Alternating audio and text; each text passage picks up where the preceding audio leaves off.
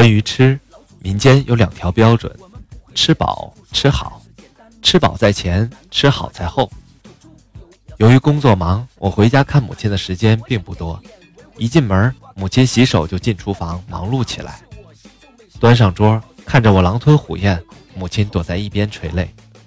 桌上摆着的菜像是双簧演员唱的那样，一碟子白菜，一碟子白菜，一碟子白菜。我最喜欢吃的东西有两样，白菜和粉条。许多朋友冬天都惦记着去我家弄一顿酸菜炖粉条吃，热气腾腾，锅一开，雾气直冲房顶，东西没进嘴还不知道咸淡，气氛就已经先挑起来了。其实就目前家里的经济条件而言，弄个百鸡宴什么的不成问题，但属于我的餐桌为何这样的清淡？母亲一语道破。这孩子的胃是困难时期打的底子。穷有穷的吃法，按理说，一九六三年国民经济已经摆脱困境，况且我还花去一年时间长牙，不至于食不果腹了。长大后，我站在自己的角度去观察和思考，我的姐姐哥哥经受了饥饿，在吃上是不挑不拣，尤其是大哥可怜，基本上荤腥不沾。大年三十儿。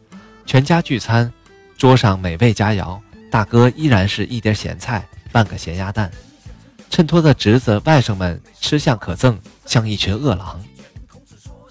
而我的吃高雅不起来，一是受兄长熏陶，分不清好坏，进入了吃的误区；二是想想当时的情况，高雅也高雅不到哪儿去；第三点可能是乍富还贫时捡好的吃，没节制，吃顶了。天下的母亲首先觉得对不起孩子的就是吃，依次下去才是穿和玩儿所以母亲讲起来就很像《红灯记》里面的李奶奶痛说革命史。一九六零年，父亲在部队挣的钱不少，到了北京站，三个孩子看见卖鸡蛋的挪不动脚，那时候还没有我。父亲掏出一张大票去买鸡蛋，却被告知要排队，每人只卖一个。于是父亲就一次次的排队，第一个孩子吃时，第二个、第三个孩子看；第二个孩子吃时，第一个孩子已经吃完，连同第三个孩子接着看。父亲排得大汗淋漓，让每个孩子都吃了两回鸡蛋，而父亲母亲却没舍得吃一口。我开始对吃有印象是在一九七零年，林彪说要打仗，必须疏散。一声令下，我们被车拉到燕山脚下一个三面环山的村子里，和朴实的农民成了邻居。他家的吃让我着了魔，树上开的花可以吃，叫槐花；嫩树杈也可以吃，叫香椿；面条是灰色的，叫杂面；米是红色的，叫高粱；加上红薯、南瓜，桌上一摆，五颜六色，正合饮食的色香味儿。我这才发现，原来自家的饮食是如此的单调，愤然罢吃，急得母亲捧着雪白的挂面去邻家讨换乌突突的杂面。几顿下来，我明白了一个硬道理：吃起来容易，拉出来难。难吃归难吃，关键还是看怎么吃。比如防空演习的时候，一伙孩子钻进地窖里，脚下磕磕绊绊的，摸起来像是吃食的，塞到嘴里。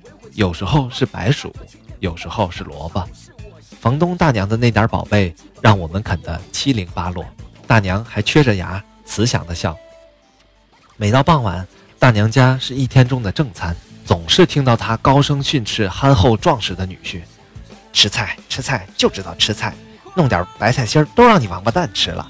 看看看看，吃一口馍就两口菜，你个王八羔子！”农村里，一九七零年。菜以稀为贵，那女婿吃起来嘴很大，吃法是往里面划了，骂声不绝于耳。他像没听见，抽空还冲我咧嘴笑一笑。